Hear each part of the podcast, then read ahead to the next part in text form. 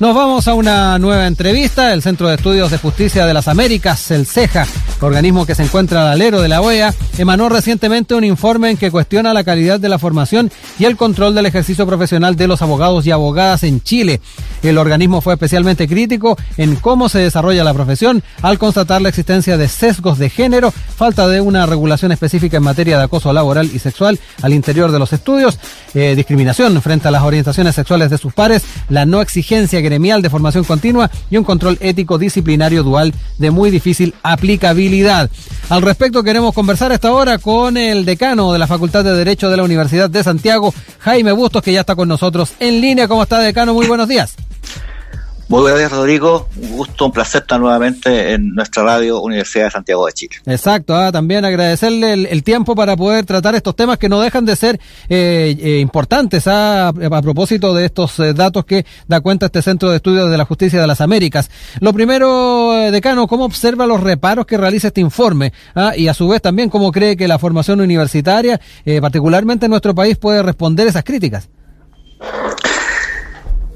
En primer término, el, eh, uno, la primera información que uno tiene es la es una cantidad de antecedentes en los cuales nosotros creemos que hay que irnos matizando. esto, eh, yo creo que hay varios puntos que han sido eh, recogidos. En general, las la, Facultad de Derecho en los últimos años han ido modificando sus planes de estudio. Es un asunto que hay varias en esa misma línea. El caso nuestro se generó hace el año 2016, 2017, su aplicación y por lo tanto, eh, estos planes de estudio han ido recogiendo eh, nuevas, eh, nuevas materias, nuevas temáticas para poder eh, responder a, las necesidades que el, mismo informe se, señala. Por ejemplo, en, materia de clínicas jurídicas. es un asunto que incluso hacen un comentario ahí de que no, en algunas partes no se, no se había podido desarrollar por condiciones políticas generales. Eh, acá las, universidades hoy en día tienen clínicas jurídicas con casos concretos, casos reales. Y aquí, aprovechando un poco la, oportunidad, nuestra, nuestra clínica jurídica de la Universidad de Santiago tenemos dos semestres destinados a, estudiar situaciones concretas, que lamentablemente por razones de tiempo no se ha podido materializar porque era en el año 2020 correspondió a esto. Pero es un, un, aspecto eh, bien, bien relevante. Y el otro que también creo que hay que hacerse cargo es tiene que ver con la que, lo, sobre todo el ejercicio de la profesión hace mucho énfasis, ¿ah? y creo que tiene que ver con la, con la universitaria, que es la titulación oportuna. Yo creo que es un asunto que también hace una, fuerte crítica. ¿Por qué duran los estudios de derecho tanto tiempo? O sea, ocho o nueve años, siendo que los formales son cinco. Entonces, también aquí, eh, en esta materia, también las facultades han, ido tomando eh, medidas en el sentido de tener, por ejemplo, eh, terminar con la, la memoria, hacer seminarios de investigación, darlo como eh, eh, eh, para egresar, tener esa, ese trabajo realizado. Y principalmente eso son, son elementos, elementos importantes. Ahora, en los otros puntos, son en materia de control de la profesión, es un tema bien complejo, ¿ah? porque aquí hay, hay, se, hay que tener ideas que son bien disímiles. Los estudios jurídicos hoy en día hay una tendencia a, los estudios jurídicos, a grandes estudios jurídicos, el, el, abogado en su oficina personal, con él y su procurador y una secretaria, ya casi no existe. Es el, el, estudio jurídico grande, con mucha profundización, con mucha profundización y especialización en contenido. Y eso ha hecho que esto, el estudio de abogado que antes era muy solitario, hoy día sea un estudio casi de empresa.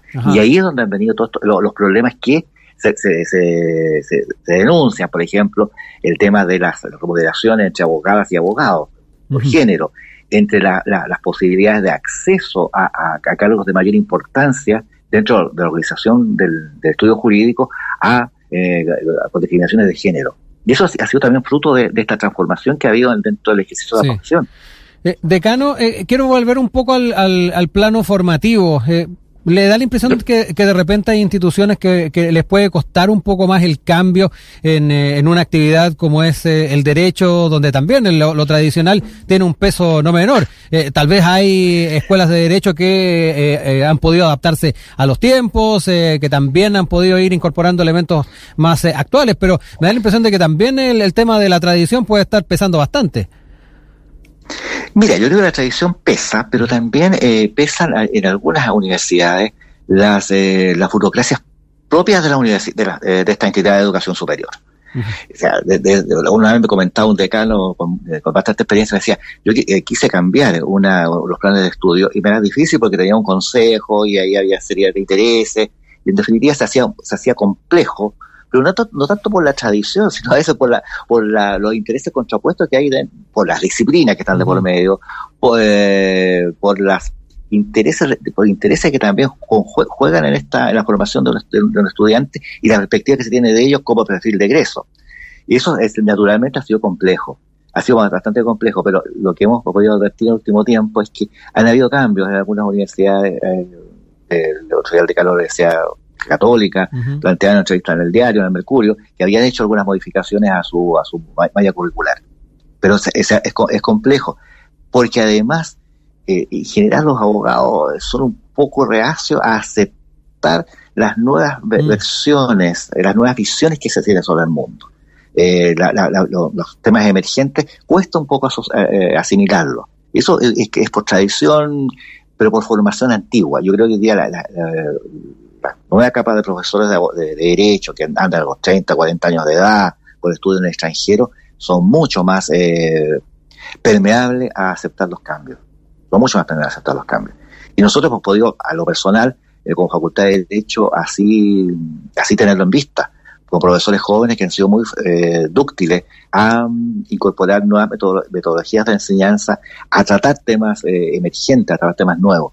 Y eso también tiene que ver con las, con las propias generaciones de los abogados, los profesores.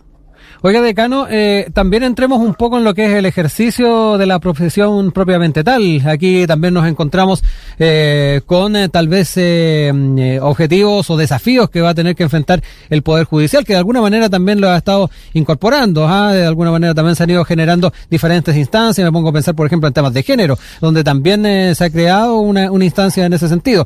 Pero ¿por dónde va también la mano de poder ir, ir cambiando algunos esquemas dentro de lo que es el ejercicio propiamente tal de la profesión? Mira, lo, lo, lo primero es que a, veces, eh, yo lo recuerdo, lo recuerdo siempre, que fue un profesor de hecho procesal que me enseñó a Francisco Hoyo en la Universidad de Chile. El abogado tiene a su cargo la vida, el honor y los bienes de la persona. si partimos de esa base, la responsabilidad que tiene es inmensa. Y en materia, eh, con la pregunta que se apunta a materias judiciales, yo creo que hoy en día, eh, en primer término, hay una fuerte presencia, y se ha ido notando, de, eh, no discriminación de género en la composición de la Corte Suprema, en tribunales. O sea, hoy día eso ya, desde el punto de vista de la incorporación de, eh, mujeres en, esa área, ya no es un, tema que, que, preocupe. Ahora, algunas conductas, y, que son las conductas permanentes, de conductas sociales, aún se mantienen de, de cierta, de, de, estos prejuicios, de, poca aceptación de, y, comentarios a veces negativos, y esto lo, me tocó, presenciarlo, de sentencias porque son redactadas o han sido dictadas por mujeres. Eso, eso culturalmente hay, algo que se ha mantenido. Ah, eso se ha mantenido. Por otra parte, también ha sido bien relevante la, eh, la participación de, las modificaciones, que se han hecho en los últimos años, específicamente la Constitución de 1980, con la incorporación de, de a ministros de Corte Suprema de que no hayan venido por carrera judicial, que hayan venido de externamente. Y ahí en los últimos años se han incorporado también distinguidas abogadas que se han destacado en la, el ejercicio profesional y en la docencia universitaria. Que no vamos a dar nombres, pero son los... Eh, una cosa que también a uno le llama la, la, llamada atención, la, la forma en que eso se ha podido ir desarrollando.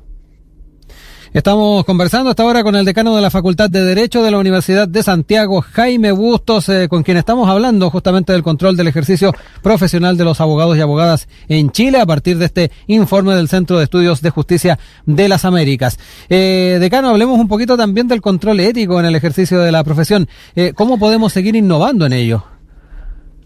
Mira, ese es uno de los temas más complejos que hay. Mm. Ah, ese es un tema muy, muy complejo y no de ahora, o sea, de hace mucho tiempo hace años, la preocupación. Eh, principalmente esto deriva en temas porque en, la formación de los abogados se ha dejado de lado una asignatura o un, ramo, llamémoslo así, la ética profesional. En, algunas facultades está, la nuestra, tenemos un semestre destinado a ética. en el décimo semestre nuestros alumnos, pronto a puertas de egresar, un curso de, de, ética. Y eso ha traído la, y eso va a traer como consecuencia un mejor desempeño. Esto no, no, no todas las facultades lo tienen. Eso por una parte. Por la otra, el ejercicio de la profesión se presta, se presta para, lamentablemente, engaños, para mentiras en relación con la relación cliente-abogado. No obstante que ese abogado tiene, y lo, lo repito un momento lo que dije un momento atrás, tiene la vida, el honor y los bienes de esa, persona, de su cliente, en sus manos. Y eso tiene que ser controlado. Creo que aquí es un, tema que viene, que va a tener que ser debatido a nivel de convención constituyente, es la colegiatura obligatoria. Es un tema que se va a discutir. Se va a tener que discutir. Hoy en día, o sea, esto, cuando se terminó la, a principios de los 80 la colegiatura obligatoria, eh, trajo siempre esta preocupación una modificación constitucional establece hoy en día que los colegios, los colegios profesionales podrán eh, estar facultados para conocer las reclamaciones que se otorgan sobre la conducta de los miembros, de sus socios. Y esto puede ser reclamado ante la Corte de Apelaciones respectiva, pero lo que interesa es que es respecto de sus socios, de sus miembros. ¿Y qué pasa con el grupo que está afuera? Y eso quedado, quedó a manos de tribunales de justicia que no se han dictado hasta el día de hoy, no se han creado. Pues, serían tribunales especiales. No un procedimiento de, en los juzgados actuales con un procedimiento distinto, sino tribunales especiales, que a la fecha no se han, no se han mm. constituido.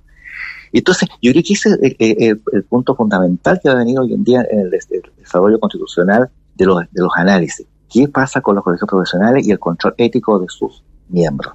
Yo creo que ahí va a venir un tema de mucha discusión porque aquí es, un, es una materia que se, se ven de distintos valores, distintos pensamientos políticos, el, pensamiento más liberal absoluto de esta materia, es decir, mire, hay, libertad, libertad, yo no tengo por qué asociarme, afiliarme a un proyecto profesional. Y por otro lado van a estar más del ámbito del punto de vista del ejercicio profesional y de, la, de, una conducta general aprobatoria de, los abogados en orden a que exista una colegiatura obligatoria.